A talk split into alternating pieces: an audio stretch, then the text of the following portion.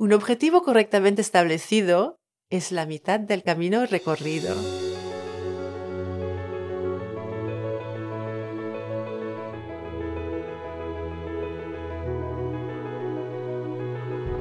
Te doy una cálida bienvenida al podcast del reto al éxito, donde comparto contigo herramientas e ideas prácticas para llevar tu vida al siguiente nivel. Soy Samantha, ávida aprendiz de la vida, lanzadora de retos y creadora de reflexiones guiadas para tus prácticas de introspección. En este podcast te inspiro y te desafío a que creas que sí, que puedes lograr tus metas porque cuando inhalas claridad y amas el reto, exhalas éxito.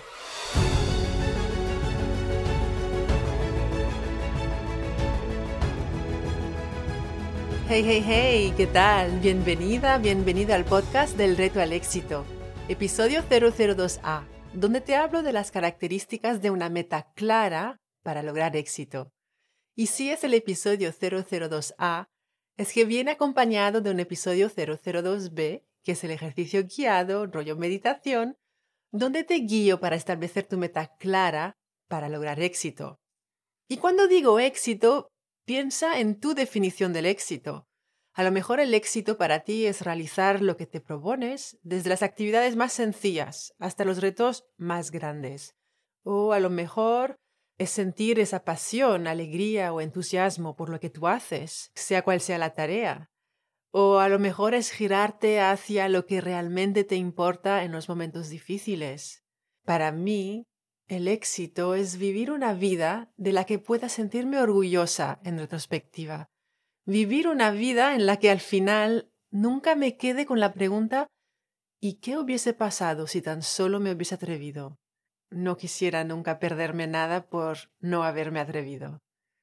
Es una pregunta importante que hacerte. ¿Qué es el éxito para ti? En el episodio 001 te he hablado del taxista, que necesita instrucciones específicas y claras para llevarte a donde sí quieres ir y no quedarte en la calle Colón. Vas a pensar que le tengo manía a la calle Colón. no es así.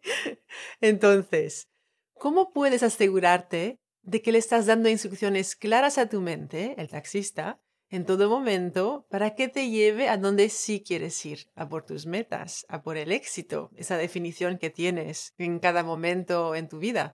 Y que, por cierto, tu definición del éxito o mi definición del éxito puede cambiar eh, durante distintas etapas de la vida, con la edad, con la experiencia.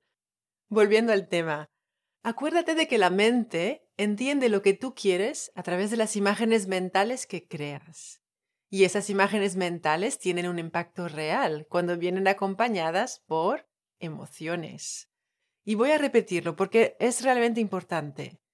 La mente entiende lo que tú quieres a través de las imágenes mentales que creas. Y esas imágenes mentales tienen un impacto real en tu vida cuando vienen acompañadas por emociones. Te pongo un ejemplo. ¿Qué sucede en tu mente cuando has salido a correr y llevas, no sé, 45 minutos? Estás sudando, tienes calor y lo único que estás pensando es en esa botella de agua que te espera en casa. Digamos que te quedan 10 minutos hasta llegar y ya visualizas que abres la nevera, coges la botella fresquita de agua, la abres y empiezas a tomarla. Y notas esa ilusión, esa satisfacción que viene con solo pensar en ello y ni siquiera has llegado a casa. Eso es fijarse una meta clara. Eso es darle al taxista la dirección clara y exacta del sitio al que quieres llegar, en este caso la botella de agua. Claro, el ejemplo de situación y de objetivo son muy sencillos. Aquí no se trata de un objetivo a largo plazo, es un objetivo prácticamente inmediato. Tienes calor y sed, Visualizas la botella de agua fresquita, sientes esa ilusión y satisfacción con solo imaginarlo y vas a por ella. Misión cumplida. Pero el principio es el mismo, tanto para las situaciones sencillas con objetivos inmediatos, como el ejemplo de la botella de agua, como para las situaciones que te parecen complejas, que requieren de una meta a medio o largo plazo, como es, por ejemplo, empezar un negocio Ahora hablemos de las características de una buena meta o una meta inteligente, digamos. Y con buena meta o meta inteligente quiero decir tres cosas. Que lo que quieres es algo sobre el cual tienes control, algo que depende de ti. Por ejemplo, si tu meta es quiero que mi marido deje de fumar, eso es algo sobre el cual no tienes el control. A lo mejor puedes influir en su decisión, pero no depende de ti. La segunda cosa es que lo que quieres sea realmente importante para ti. Tiene que producir emociones con las cuales conectas solo de pensarlo. Y el tercer punto es que tu mente tiene que registrar lo que tú quieres como alcanzable. Ahora te voy a dar ocho características clave que tengo en mente a la hora de ponerme una meta. Uno ya lo hemos visto. Eliges algo que sí quieres. La mente funciona con imágenes. Si yo te digo no pienses en una jirafa, ¿qué imagen ha creado tu mente? Pues la de una jirafa. Así que siempre elige algo que sí quieres. Número dos, elige algo concreto, específico, con el que conectas, que hace toda la diferencia para ti. Acuérdate que quieres crear una imagen mental clara de algo que te hace ilusión conseguir. Cuando vas a un restaurante, no le dices a la persona que te toma el pedido, Hola, buenos días, quiero comida, por favor. No, le dices, por ejemplo, quiero el solomillo de ternera al punto, con patatas a la brasa, sin salsa y con una ensalada, pero sin cebolla, por favor. Ah, y el aderezo, quiero solo sal y un poquito de aceite de oliva. Gracias. Eso es específico y claro. Así que en vez de decir, por ejemplo, mi meta es quiero poder ahorrar, crea la imagen mental de lo que eso significa para ti. A lo mejor lo que puede significar para ti más específicamente es quiero ahorrar el 10% de mis ingresos cada mes durante los próximos 12 meses. ¿Notas la diferencia que hace en tu mente al ser específico? Número 3. Decide de una fecha límite para alcanzar tu meta.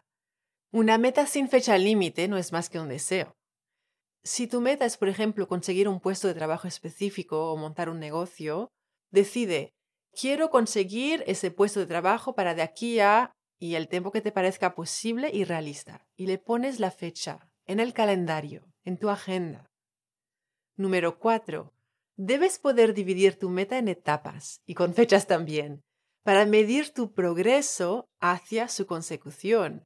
Eso ayuda mucho para las metas que son más complejas y tienes que poder crear imágenes mentales de cada etapa. Si continuamos con el ejemplo de conseguir un trabajo, la etapa 1 podría ser, por ejemplo, hoy pondré al día mi currículum y le escribiré a mi antigua jefa para que me mande una carta de recomendación. La etapa 2 podría ser, después del desayuno miraré las ofertas publicadas en LinkedIn y cuatro otros sitios web de ofertas de trabajo. La etapa 3 podría ser, eh, mañana por la tarde y cada día que sigue, conforme van saliendo nuevas ofertas, mandaré mi currículum a por lo menos dos empresas que me interesan antes de las 5 de la tarde. Luego la etapa 4 podría ser investigaré cuáles son las características clave para una entrevista de trabajo exitosa, etcétera, etcétera. Y así sabes que vas avanzando hacia tu meta. Hay etapas. Puedes medir tu progreso hasta la línea de llegada te acercas a tu meta y tu meta se acerca a ti. Número 5. Tu meta debe ser ambiciosa. Es decir, que te debe suponer un pequeño desafío o un gran desafío.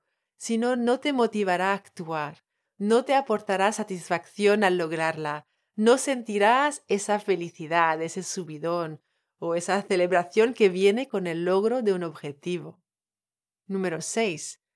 Del mismo modo que te debe suponer un desafío, tu meta también debe ser realista. Es decir, tú tienes que poder creer que lo que tú quieres es factible, así como cada etapa que estableces para alcanzarla. Si tu meta es conseguir un puesto de trabajo como director general en las próximas 24 horas sin ninguna preparación previa, es posible que tengas una meta irrealista y ante una meta irrealista, la mente se desanima y abandona enseguida, y eso no te ayuda en nada. Número 7. Tu meta debe estar escrita. A mí personalmente me gusta escribir la mano. Cuando escribes tu meta sobre papel, aumentas tus posibilidades de éxito porque activas la parte de tu cerebro que influye en el aprendizaje y en la memorización a largo plazo. Escribir la meta activa tu mente para que esté alerta y atenta a posibilidades y oportunidades. Número 8. Que realmente no es una característica de la meta, sino que es algo que para mí hace una diferencia. Y quiero compartirlo contigo. Mi número 8 es leer mi meta todos los días creando imágenes mentales de lo que yo quiero, sintiendo lo que yo sentiré cuando lo consiga. Acuérdate de las emociones que crean el impacto. Cuanto más conectas con tu meta a través de imágenes mentales, de las emociones que las acompañan y a través de los pasos que vas dando cada día, pasar a la acción es importante, más tu mente estará atenta a nuevas posibilidades y oportunidades para llevarte a ella lo antes posible, como el taxista. De haber atascos u obras por el camino, el taxista, si se conoce una ruta alternativa, te va a llevar por esa ruta. Su meta es llevarte a tu destino de la forma más rápida y segura posible. Ahí lo tienes, las características clave que debe tener una meta si quieres que tu mente te ayude a lograrla. Un objetivo correctamente establecido es la mitad del camino recorrido. Eso lo dijo Zig Ziglar. En el episodio 002b te propongo un ejercicio guiado para reflexionar y establecer tu meta. Y te recomiendo que te reserves un espacio tranquilo donde no habrá interrupciones. Recuerda, la mejor manera de llegar a más en la vida es empezar por creer que vales el intento y el esfuerzo. Y cuando inhalas claridad, y amas el reto, exhalas éxito. Cuando enseñas tu conocimiento a alguien, lo aprendes dos veces. Así que no dudes en escribir tu reseña 5 estrellas del podcast en la que compartes una idea que ha sido clave para ti en este episodio. Si quieres recibir ideas, ejercicios y retos semanales directamente en tu bandeja de entrada, suscríbete a mi newsletter. El enlace para inscribirte te espera en delretoalexito.com.